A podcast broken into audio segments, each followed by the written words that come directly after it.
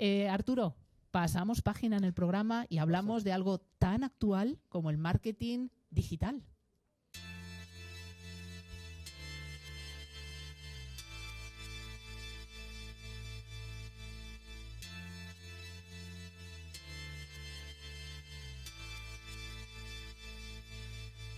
Marketing digital aplicado a los despachos de abogados. Hablamos de esta cuestión con eh, nuestro invitado David Muro. Él es socio de la consultora Jericó Muro y asociados, líderes en materia de marketing, comunicación y desarrollo de negocios para despachos de abogados. Trabajó durante 13 años en el despacho CK Magán Abogados, donde creó el departamento de marketing, comunicación y desarrollo de negocio, siendo partícipe de uno de los casos de crecimiento más notorios en el sector legal. Es colaborador habitual del Consejo General de la Abogacía Española y autor del libro preparados, listos, ya, donde trata de una forma muy práctica consejos y recomendaciones para despachos y abogados en las materias de marketing y ventas.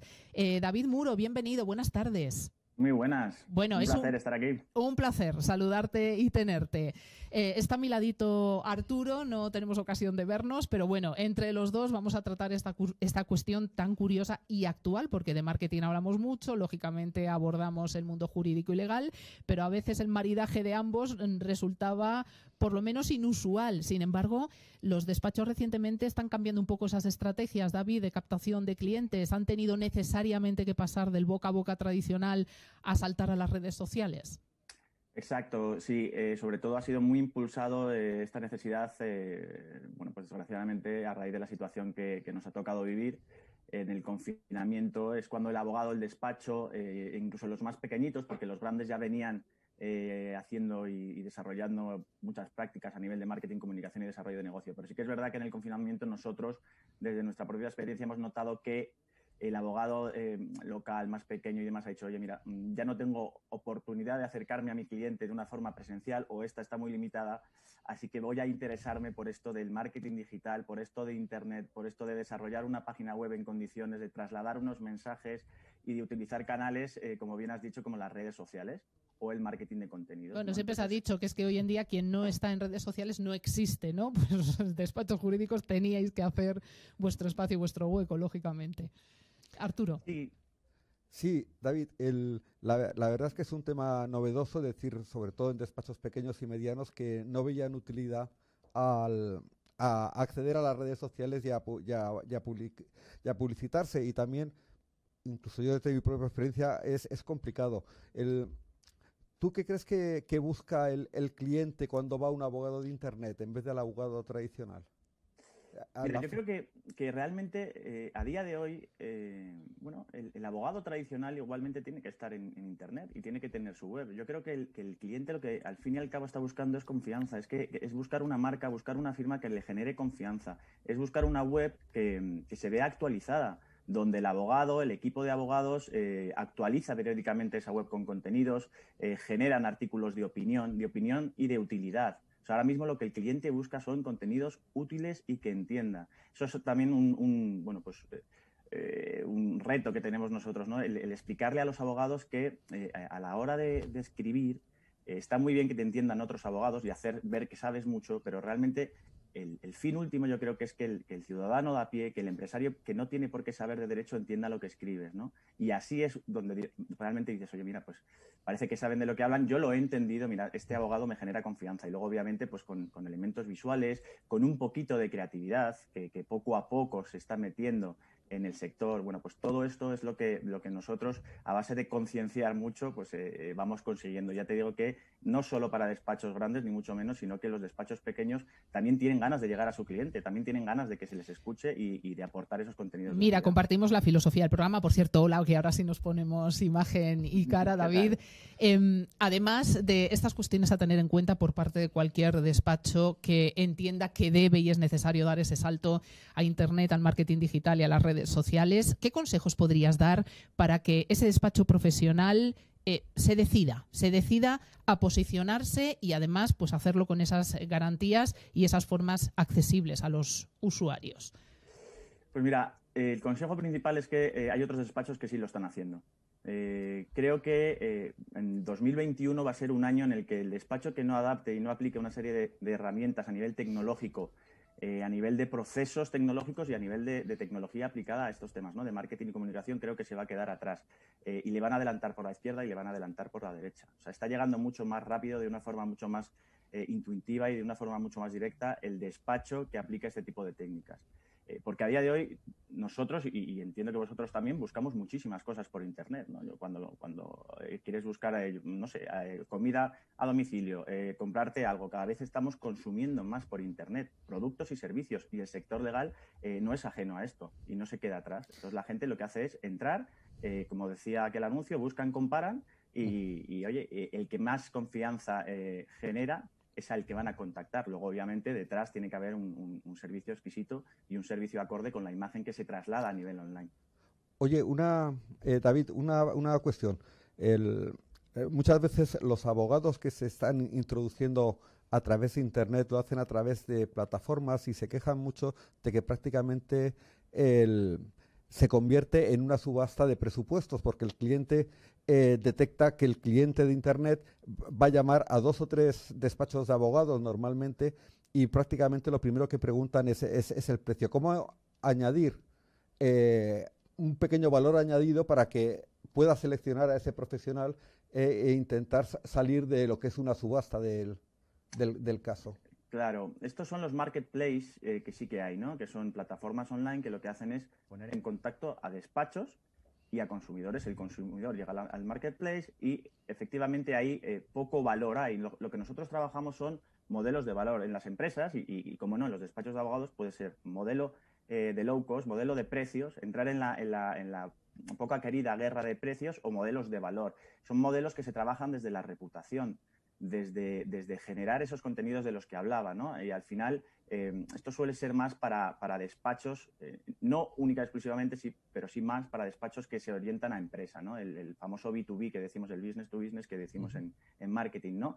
Eh, entonces, para huir de, esa mm, poco querida guerra de precios, nosotros trabajamos la reputación y la reputación se trabaja con estrategia. O sea, es decir, que esto es algo, mira, ayer, ayer tuvimos una jornada online en la que recalcamos la importancia de la estrategia en un despacho de abogados. O sea, ¿qué quieres ser el día de mañana? ¿O qué papel quieres y puedes tener eh, una vez pase la pandemia, incluso eh, eh, en esta pandemia? ¿no? Entonces, con ese paraguas de estrategia, con ese saber qué quieres ser a, tres años, a cinco años y con qué recursos cuentas, tanto financieros como humanos, para poder llegar a alcanzar los objetivos, a partir de ahí es donde se trasladan los mensajes, esas ventajas competitivas, esas fortalezas que hacen que eh, un despacho eh, pueda pujar en el competido sector legal, pero con reputación, con valor. De alguna manera, claro, se genera marca. Cuando damos ese salto a través de esa reputación y de marcar esos objetivos, estamos generando una marca.